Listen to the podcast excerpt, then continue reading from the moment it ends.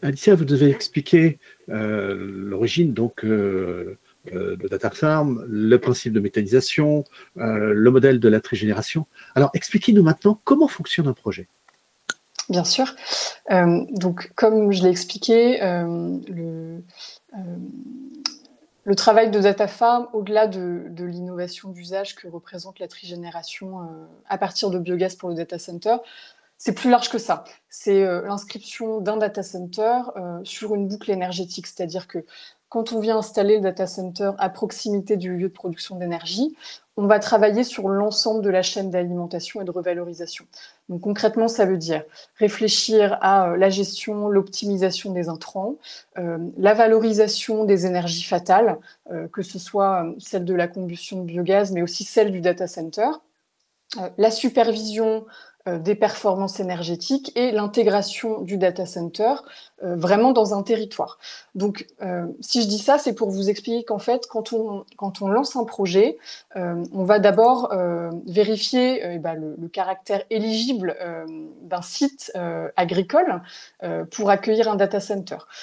Pour décider de, l'éligibilité d'un site, on va regarder plusieurs choses. On va regarder, d'une part, des, facteurs de sélection qui j'ai envie de dire, sont assez traditionnels, sont assez classiques pour un data center. Euh, ça va être euh, vérifier euh, les conditions environnementales du site. donc, par exemple, on va regarder l'historique des événements climatiques sur les 20 dernières années à partir des données météo pour voilà évidemment ne pas dégrader les performances énergétiques de l'ensemble des, installations.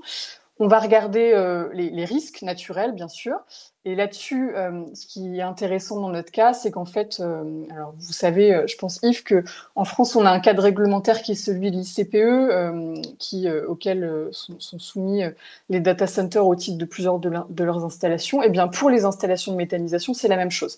Donc en fait, on arrive en fait sur un site qui est déjà, j'ai envie de dire, préparé pour l'accueil d'un data center, puisque l'ensemble des risques naturels, environnementaux, ont déjà été mesurés et ramener à un niveau euh, qui est en fait le même niveau d'attente que celui que peut avoir un data center.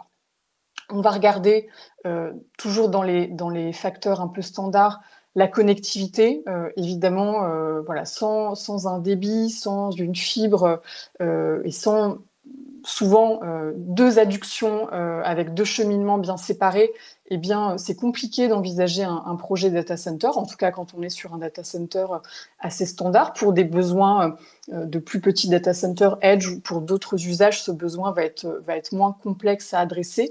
Il y a évidemment euh, en amont voilà, toute une phase où euh, on vient vérifier que le site est bien éligible à cette connectivité performante. On va regarder ensuite, eh bien, évidemment, la disponibilité la proximité des, ressources euh, du data center.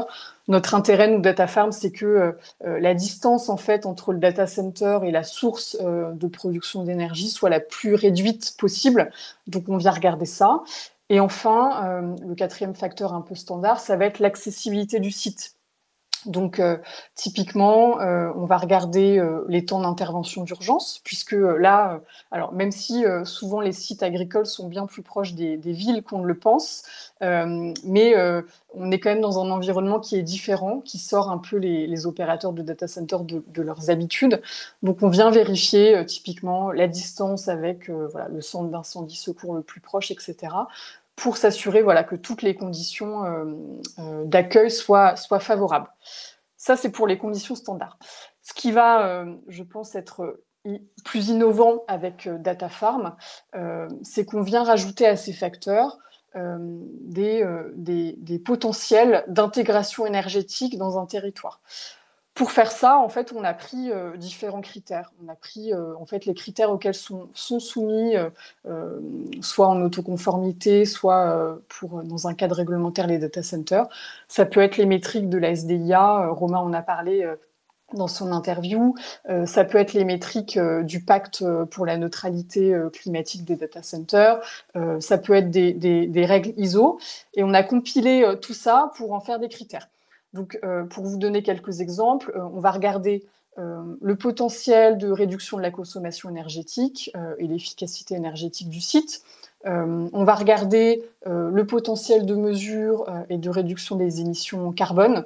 là, un point important, c'est que sur nos sites, en s'appuyant sur, le, sur le biogaz et sur la trigénération, le data center va réduire, voire même éviter dans certains cas, les polluants qui sont nécessaires à, ces opérations. je pense notamment à ceux qui sont liés au système de backup traditionnel, les groupes électrogènes fuel, euh, etc. On va regarder également euh, le potentiel de site en termes de, consommation raisonnable et mesurée des ressources, euh, notamment l'eau, qui est très importante. Nous, au niveau de nos installations, on fonctionne en boucle fermée, en circuit fermé, et cette utilisation fait l'objet de, mesures. Et enfin, quatrième critère, la circularité. Euh, donc on va regarder euh, sur chaque site euh, comment construire des circuits les plus courts possibles d'approvisionnement, s'appuyer sur des prestataires de maintenance locaux, voir si on peut réutiliser dans nos, dans nos installations des, équipements voilà, de, de, seconde main qui souvent fonctionnent encore parfaitement, mais simplement sont retirés des circuits parce que c'est lié voilà, au, contrat de maintenance tels qu'ils sont faits. Euh, et donc voilà, donc euh, avec tout ça, j'ai envie de dire, on fait euh, notre, un peu notre moulinette et puis on, vient, on vient choisir un site éligible pour, pour le data center. Dans le même temps se pose une question, j'imagine, on l'évoque régulièrement avec vous, la question du risque, puisque c'est quand même du gaz. Bien sûr, c'est un point effectivement qui revient souvent dans nos échanges avec, avec nos clients finaux et à juste titre. Hein, le, risque zéro n'existe évidemment pas. Euh, donc là, il y a plusieurs choses. Euh, le, risque gaz, en fait, existe, euh, mais est très très bien encadré. pour, pour répondre à ce point, en fait, il y a plusieurs choses à dire. Je parlais tout à l'heure de l'ICPE. la réglementation ICPE encadre de manière très très rigoureuse le risque gaz, que ce soit au niveau des mesures de prévention, que ce soit au niveau euh, des équipements euh, de mesure de détection de présence de gaz, euh, que ce soit en termes de distance. et du coup, ça c'est important parce que quand on vient installer un data center, en fait, les distances sont très réglementées entre les installations qui produisent le gaz, qui le valorisent, et le data center. D'ailleurs, ces distances, si on y réfléchit, sont pas si grandes que ça. Euh, on est en général sur 50 mètres, ce qui peut paraître à la fois beaucoup et en fait très peu. Donc, euh, d'une certaine manière, c'est aussi rassurant de voir que ces distances sont, euh, assez réduites. vous avez évidemment en France toute la réglementation ATEX, les normes sur les canalisations de gaz, sur les locaux pour, pour la ventilation. donc, tout ça, déjà, rassure parce qu'on vient s'installer sur quelque chose qui est très cadré. Euh, ensuite, ce qu'on peut dire, c'est qu'en fait, le gaz, euh, je pense qu'on ne s'en rend pas compte, mais c'est une énergie qui est très utilisée euh, dans le secteur industriel et le secteur tertiaire. Et l'accidentologie, en fait, est bien moindre, si on regarde ça, que d'autres types de, de, combustibles. Où, en fait, quand on regarde, par exemple, l'accidentologie gaz, elle est bien moindre que celle qui est liée au aux, incendies euh, liés à la présence d'hydrocarbures et de fuel euh, sur des sites euh, industriels. La majorité des accidents qu'on connaît, et qui est très marquante en fait, c'est des accidents domestiques et qui sont liés pour la plupart à la formation d'un stock et d'un stock de gaz de manière involontaire. Et on a signé, euh, Yves, vous le savez, un, partenariat euh, au début du mois de juillet avec GRDF. Euh, et ce partenariat pour DataFarm est clé dans la communication sur ce risque gaz. ensemble, en fait, on vient voilà, communiquer pour un peu déconstruire les mythes autour du gaz. Alors, justement, vous parlez du, partenariat. Qu'est-ce qu'il vous apporte, ce partenariat, au dehors de cette question de sécurité? Oui. Alors, ce partenariat avec GRDF, en fait, c'est euh, plusieurs choses.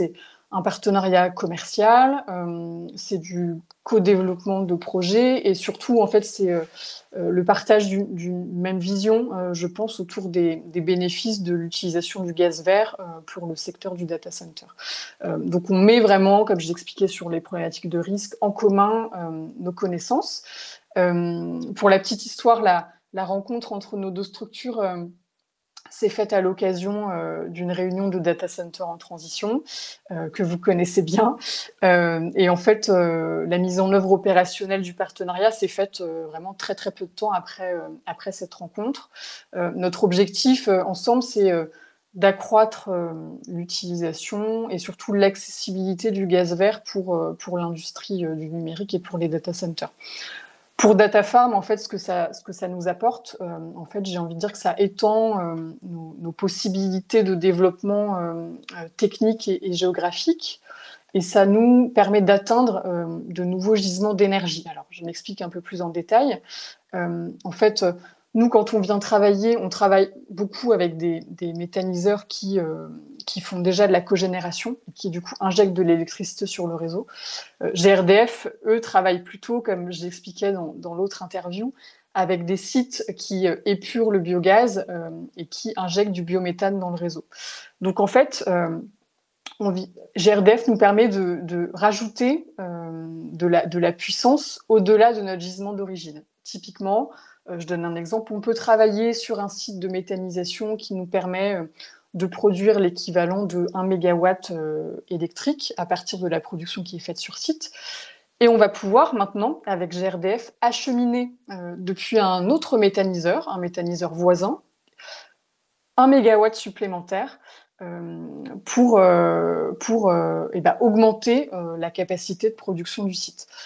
Ça nous permet euh, d'augmenter la production sur des nouvelles constructions, sur des nouveaux sites, mais également d'acheminer euh, ce gaz sur des sites de data centers existants. Euh, et donc en fait, eh ben, je pense que c'est très intéressant puisque ça en fait ça, ça apporte aux sites de data centers qui existent déjà, puisque tous les opérateurs n'ont pas forcément de, de projet de nouvelle construction de data centers, une nouvelle alternative pour leur permettre d'ajouter euh, une adduction supplémentaire d'énergie renouvelable euh, qui va leur permettre de venir renforcer la résilience de, leurs installations. justement, résilience, vous venez d'introduire cette, cette, expression, on va parler également d'architecture, et puis peut-être de ce, ce que, quelle est la véritable innovation qu'apporte DataFarm dans tout ce process? Bien sûr.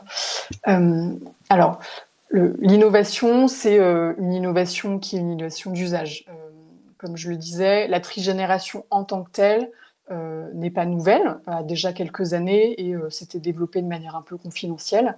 Ce que DataFarm apporte, c'est une innovation d'usage en ce qu'on va utiliser du biogaz, quand jusqu'ici la trigénération s'était plutôt déployée avec du, gaz naturel, du biogaz au profit des data centers. Et ça, c'est ça, c'est l'innovation porte euh, là-dessus.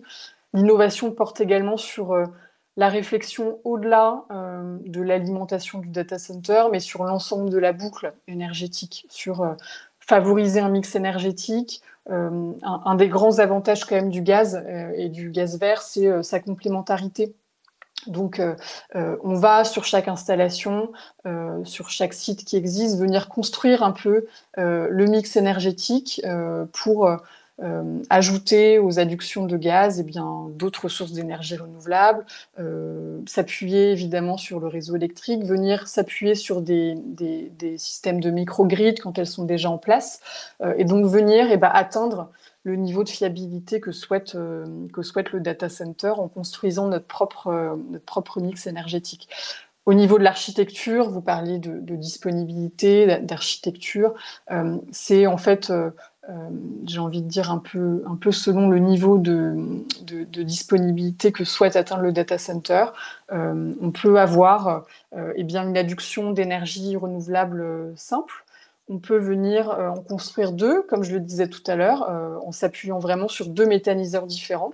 Euh, donc on reproduit un peu le schéma que, connaissent les data centers jusqu'ici, avec eh leurs deux postes de distribution électrique, etc.